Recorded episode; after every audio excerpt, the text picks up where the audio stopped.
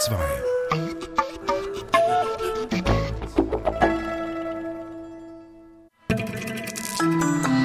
DRS2 aktuell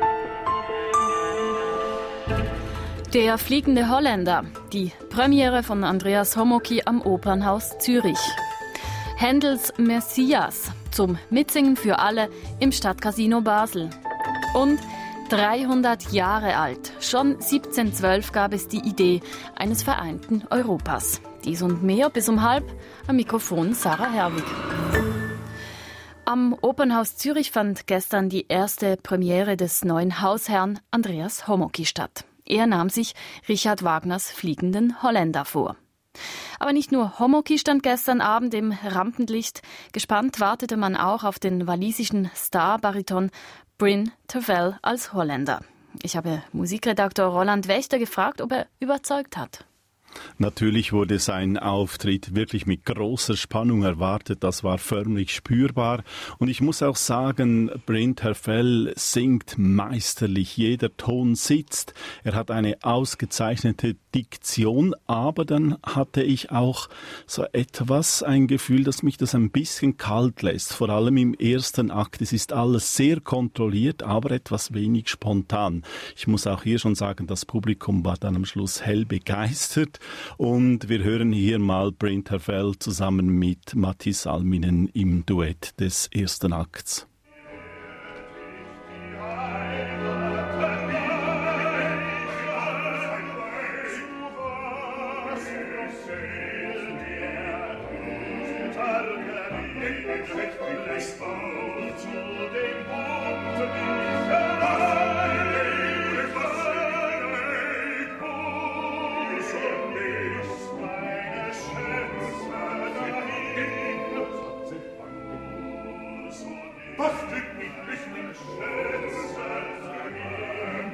Soweit Bryn Terfel als Holländer gestern Abend in Zürich im Duett mit Matti Salmin. Auch Anja Kampe als Senta war gestern Abend zum ersten Mal am Opernhaus. Dann auf der anderen Seite haben wir einen Opernhaus-Veteran, das ist eben Matti Salmin, den wir vorhin auch gehört hat. Er hat schon unzählige Male gesungen in Zürich. Wie reüssierten die beiden? Ja, Sie haben vielleicht verglichen mit Brent Herfell nicht die idealen Stimmen für Ihre Partie. Salminen natürlich jetzt wegen seines Alters und Anja Kampe auf der anderen Seite hat eine etwas zu helle und schlanke Stimme für die dramatische Partie der Senta. Aber sie machen das sehr gut mit intelligentem Singen, mit klugem Gestalten, mit Verständlichkeit auch und so reüssieren sie neben Brinterfell absolut durchaus auch. Dirigiert hat der junge Franzose Ala Altinoglu. Wie sieht er denn die Wagner-Partitur? Ja, auch sein Auftritt wurde natürlich mit Spannung erwartet. Altinoglu ist so etwas ein Newcomer in der Open- und Konzertszene und er gestaltet diese Partitur sehr nuanciert, gerade auch in den dynamischen Abstufungen, aber vielleicht auch etwas vorsichtig. Diese Vorsicht kommt möglicherweise daher, dass er die Sänger nicht zudecken will. Das ist natürlich eine Tugend, aber das sorgte für mich wenigstens dafür, dass die Spannung nicht immer das Maximum erreichte. Kommen wir zur Inszenierung. Bei Wagner, beim fliegenden Holländer, geht es ja um die Sage rund um ein Gespensterschiff. Mhm. Was macht der Regisseur Andreas Homoki daraus? Er erfindet eigentlich einen streng realistischen Rahmen für diese Gespenstergeschichte. Es spielt alles im Handelskontor einer Schifffahrtsgesellschaft, so um 1900. Die Matrosen, die angeblichen, die arbeiten als Büroangestellte. Genau gleich auch Sentas Mädchen im zweiten Akt, die sollten im Original ja eigentlich spinnen. Hier sind es sogenannte Tippfräuleins an Remington-Schreibmaschinen. Und in diese rationalistische, bürokratische und durchorganisierte Welt, da bricht eben mit dem Holländer das Fremde ein, vielleicht auch das Verdrängte. Und macht diese Inszenierung Sinn? Das macht schon Sinn, aber Homoki handelt sich zumindest kleine Probleme ein. Also Daland singt, äh, setzt die Segel oder Senta sagt, ja, wir spinnen jetzt mal nicht, sondern wir singen und es werden keine Segel gesetzt und es wird eben auch nicht gesponnen, sondern man führt, äh, man macht Buchhaltung und man tippt äh, wahrscheinlich irgendwelche Statistiken an den Schreibmaschinen. Aber äh, für den Regisseur sind wir damit offensichtlich bei seinem Thema. An der Wand hängt nämlich auch eine Afrikakarte mit den europäischen Handelsrouten. Der Holländer ist ja auch ein Kaufmann, so wie Daland. Und diese Afrikakarte, die geht gegen den Schluss in Flammen auf und der schwarze Hausdiener, der manchmal auftritt, erscheint nun plötzlich als afrikanischer Krieger. Da haben wir dann also Kapitalismuskritik, Kolonialismuskritik und Imperialismuskritik pur auf der Szene, was so in dieser Oper eigentlich gar nicht im Zentrum steht. Es ist ja vielmehr diese unmögliche Liebe zwischen Holländer und Senta und deshalb scheint mir das ein bisschen auch etwas an den Haaren herbeigezogen. Aber es gibt natürlich eindrückliche und dramatische Bilder und das Publikum war auch wirklich sehr angetan davon. Roland Wächter zur Premiere des Fliegenden Holländers am Opernhaus Zürich. Nach über 60 Jahren macht die Kneipe Helvetia dicht. Zur Ustrinkata treffen sich die Stammkunden eines kleinen Bündnerdorfs. Im dritten Teil seiner Bündner-Trilogie mit dem Titel Ustrinkata packt der soeben mit dem Eidgenössischen Literaturpreis ausgezeichnete Bündner Schriftsteller Arno Komenisch das kollektive Wissen eines 41 Seelendorfes zwischen zwei Buchdeckel. Nun kommt der Prosatext auch auf die Bühne. Am Konzerttheater Bern war gestern Abend Premiere. Für uns vor Ort war Karl Linder. Es regnet wie aus Kübeln und das mitten im Januar. Nicht nur der Winter ist nicht mehr, was er einmal gewesen ist, gar nichts ist mehr wie früher.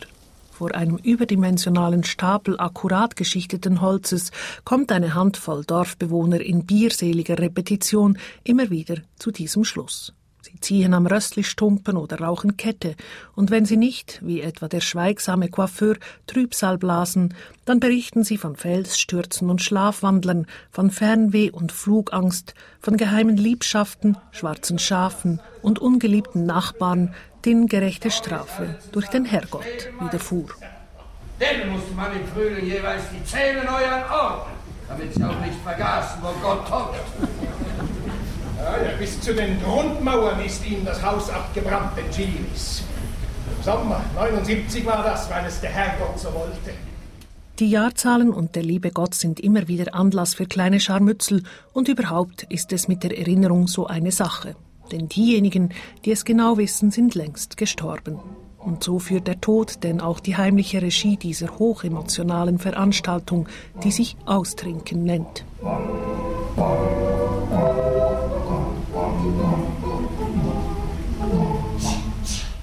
Arno Kamenisch hat in seiner hundertseitigen Erzählung Ustrinkete die Stimmen eines 41 Seelendorfes orchestriert, die Zeugnis von vergangenen Zeiten ablegen. Kamenischs Prosa besticht durch ihre schlichte, schnörkellose Sprache und ihre ausgesprochen theatralische Figurenzeichnung. Der Autor schaut seinen Geschöpfen genau aufs Maul, lässt sie wohldosiert schwärmen und fluchen und hält das schwierige Gleichgewicht zwischen lokaler Nostalgie und universaler Gültigkeit. Dass dieser Text auf die Bühne muss, ist ein nachvollziehbares Begehren, scheinen die knorrigen Ottos und Johns doch wie gemacht für knarzende Bühnenbretter. Es kann aber auch einiges schiefgehen bei diesem Transfer und in Bern geht es schief. Da wird von Anfang an plump bebildert, was das Zeug hält. Die Figuren stecken in Hawaii-Hemden und Trevira-Hosen und das Bühnenbild wird mit ermüdendem Holzumstapeln überstrapaziert, so dass man im ersten Teil des zweistündigen Abends nur wenig vom Text mitbekommt. Zu allem Unglück kommen neben den zwei Schauspielerinnen und zwei Schauspielern vier ältere Statisten zum Einsatz, die eher hilflos als inszeniert über die Bühne stolpern und den Erfordernissen ihres Auftritts nicht gewachsen sind. Es ist, als würden Regisseurin Maria Ursprung und Dramaturg Jan Stefan Schmieding dem misstrauen, was sie an Arno Gamenischs Ustrinkete offensichtlich so fasziniert. Nur so erklärt sich die kaum über die Kitschgrenze hinauswachsende Inszenierung, die, wen wundert's, da am stärksten ist, wo sie einfach Geschichten erzählt.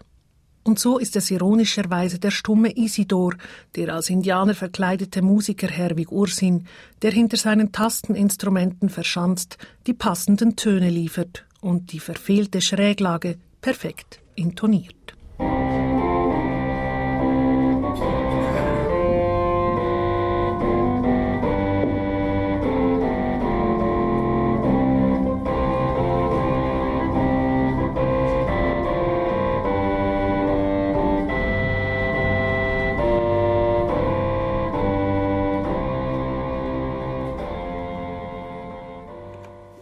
Karl Linder. Ustrinketa. Nach dem gleichnamigen Roman von Arno Kamenisch ist in Bern in den Wiedmerhallen das nächste Mal morgen Abend zu sehen. Sie hören DRS2 aktuell. Wir kommen jetzt zu den Kulturnotizen mit Andreas Kloy. Franz Welser-Möst wirft in Salzburg den Bettel hin. Der designierte Musikdirektor der Wiener Staatsoper hat seine Mozart-Dirigate an den Salzburger Festspielen ab 2013 niedergelegt. Seine Begründung, die Aufführungsdichte und die frühen Vorstellungstermine seien den Sängern nicht zumutbar. Dahinter steckt allerdings mehr, nämlich ein alter Zwist zwischen ihm und dem Salzburger Intendanten Alexander Pereira. Die beiden hatten lange als Dream Team am Opernhaus Zürich gewirkt, bis es immer häufiger zu Auseinandersetzungen kam, die schließlich im großen Zerwürfnis endeten. Salzburg hätte nun die erneute Annäherung bringen sollen, die Wiederauflage der Zusammenarbeit scheitert aber an Details des Spielplans oder an den Machtansprüchen von Dirigent und Intendant. Letzterer ist auf der Suche nach Ersatz. Die Schriftstellerin Johanna Lier ist gestern zur neuen Präsidentin von Swisskultur gewählt worden. Die Mitgliederversammlung der Dachorganisation für professionelle Kultur- und Medienschaffende wählte Lier zur Nachfolgerin von Ruth Schweikert. Die 50-jährige Johanna Lier kam über die Schauspielerei zur Literatur. Sie ist als freie Journalistin tätig und unterrichtet an der Schule für Kunst und Mediendesign in Zürich. Heute werden in Oslo die Nobelpreise verliehen. Im unmittelbaren Vorfeld ist der Ton in der Auseinandersetzung um den Literaturnobelpreisträger Mo Yen und seine Kritiker schärfer geworden. Er sollte sich schämen, sagte der chinesische Künstler Ai Weiwei in Peking. Mo Yen seinerseits stufte Kritik an seiner politischen Rolle als Dreckwasser und Steinewerfen ein. Der 57-Jährige hatte die literarische Zensur in China mit den lästigen, aber unumgänglichen Sicherheitskontrollen an Flughäfen verglichen. Zugleich lehnte er es ab, einen offenen Brief von 134 Nobelpreisträgern an Chinas neue Führung zu unterzeichnen, in dem sie die Freilassung des Friedensnobelpreisträgers Liu Xiaobo erbitten.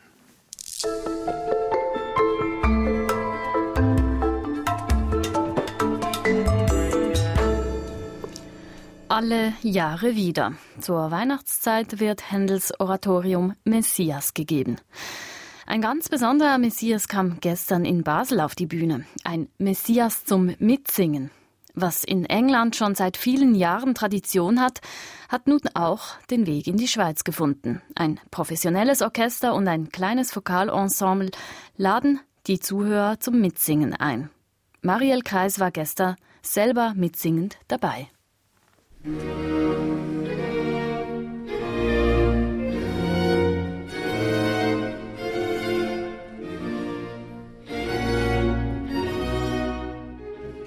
ersten Töne von Händels Messias. Ich sitze mitten in den Zuschauerrängen, auf meinem Schoß die dicke Partitur. Heute wird das Basler Stadtcasino zu meiner kleinen Ruheinsel, weit weg von den Weihnachtslichtern und weit weg von der hektischen Adventszeit. Der erste Choreinsatz rückt gefährlich nahe. Ich stehe auf und mit mir etwa 250 andere Sängerinnen und Sänger. Junge, ältere und noch etwas ältere. Die ganze Bandbreite ist da.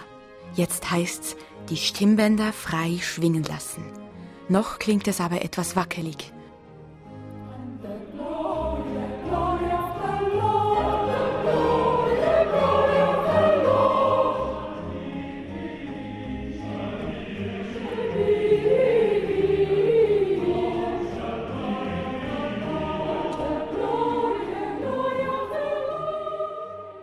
Für den Dirigenten Andrea Marcon geht es heute nicht um Perfektion.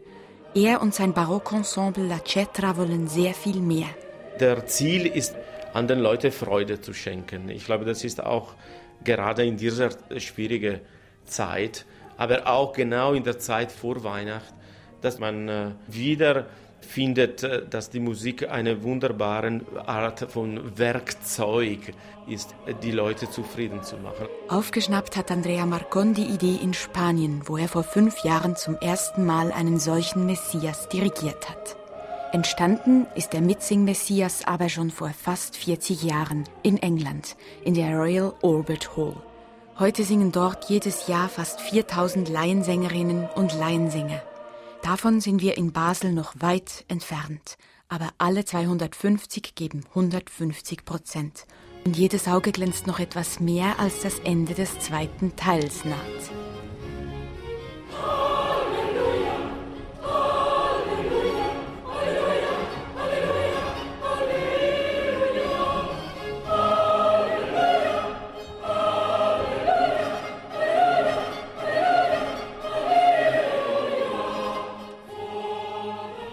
Nachmittag eine Probe mit Orchester und Solisten während 90 Minuten und anschließend gemeinsam zweieinhalb Stunden Musik bestreiten. Das ist Speedcore-Singen im 21. Jahrhundert. Für schaffige Leute in einer rasanten Welt ist der Sing-It-Yourself Messias Gold wert. Nicht nur ich denke so, auch meine temporären Chorkollegen, als ich sie nach dem Konzert im Foyer treffe. Fantastisch, ganz, ganz toll. Ein wunderbares Erlebnis. Wow, es war total spannend und es war wirklich gut, wirklich, wirklich gut. Einfach phänomenal, phänomenal, schlichter Wahnsinn. und dann geht wieder jeder seinen Weg, zurück in die weihnachtsbehangene Basler Altstadt.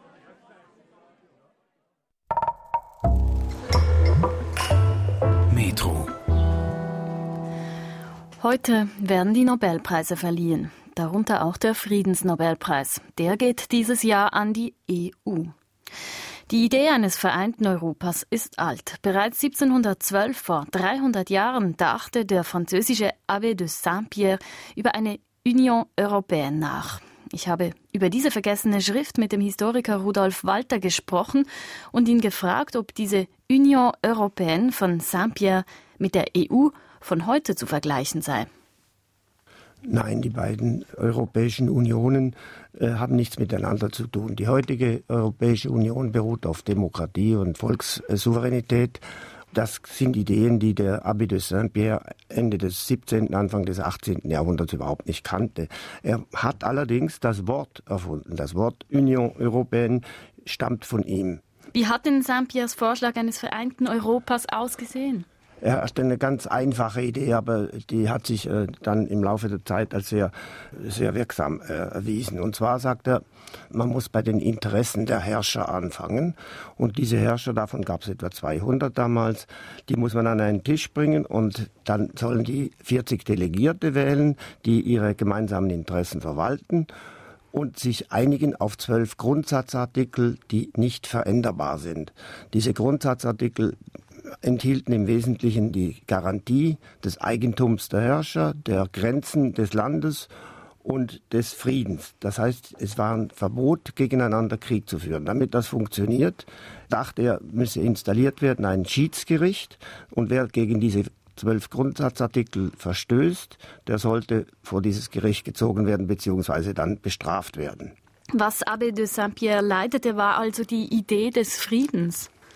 Ja, und zwar aus äh, zwei Überlegungen raus. Einmal lebte er in einem Jahrhundert, wo praktisch ununterbrochen Krieg geführt wurde. Er ist 1658 geboren, 1743 gestorben. In diesen knapp 100 Jahren herrschte praktisch in ganz Europa fast permanent Krieg. Die zweite Überlegung war, im Laufe des 16. und 17. Jahrhunderts wurde entwickelt die Souveränitätslehre. Das heißt, die einzelnen Staaten haben innerstaatlich eine oberste Herrschaft, der diktiert praktisch eine Rechtsordnung und daran halten sich alle. Damit ist es gelungen, mit dieser Souveränitätsidee die Interessen von Religionen oder von lokalen Feudalherren zu beschränken. Offen geblieben ist dabei, das Verhältnis zwischen den Staaten. Denn dort gab es keine übergeordnete Instanz, die äh, Konflikte regelte. Und dafür wollte er eine Regelung finden. Aber da ist er sich doch ähnlich mit der heutigen EU, weil die ist ja auch dann entstanden aus einer Situation heraus, nachdem ein Krieg zu Ende ging, der in Europa die Staaten gegeneinander aufgebracht hatte. Das ist richtig, nur es hat noch 300 Jahre gedauert, bis äh, die, die Staaten auf die Idee gekommen sind, ihre eigenen Souveränitätsrechte abzugeben, mindestens zum Teil abzugehen und zu delegieren an eine, übergeordnete Instanz. Wer war eigentlich dieser Abbé de Saint-Pierre? Aus welcher gesellschaftlichen Position heraus argumentierte er? Äh, er war ein verarmter Landadliger und hat dann gemacht, was die meisten verarmten Landadligen taten. Sie haben sich ein Amt gekauft. Und von den Einkünften aus diesem Amt, er wurde Almosenverwalter und hat dann so viel für sich abzweigen können von diesem Amt, dass er davon leben konnte. Er ist dann früh aus der Normandie nach Paris gezogen und hat dort verkehrt in den Salons. In diesen Salons wurde natürlich über Politik geredet und Politik hieß damals über den Staatsbankrott reden. Der absolutistische Staat hat, wie ich schon sagte, praktisch permanent Krieg geführt und war unheimlich hoch verschuldet. Die Staatsschuld in Frankreich betrug Anfang des 18. Jahrhunderts ungefähr das 18-fache eines Jahresbudgets. Das sind Zahlen, die man sich gar nicht vorstellen kann. Da ist Griechenland geradezu ein wohlhabender Staat. Eine letzte Frage, Rudolf Walter. Kommen wir nochmal zurück auf die Union Européenne. Wie utopisch war damals diese Idee? Utopisch hat er ein bisschen negativen Beiklang.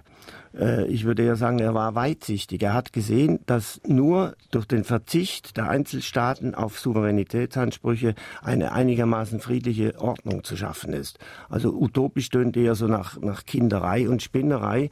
Das war er nicht. Er war ein, ein Reformenthusiast. Er hat auch nicht nur über den Frieden nachgedacht, sondern eben über Steuern, über die Verbesserung des Straßenwesens, der Orthographie oder des Kanalbaus. Rudolf Walter über den Abbé de Saint-Pierre und die Idee eines vereinten Europas.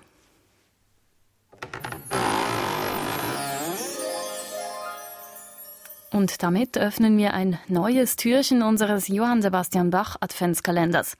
Wir entdecken hier einen weiteren Bach abseits der Klänge des Weihnachtsoratoriums.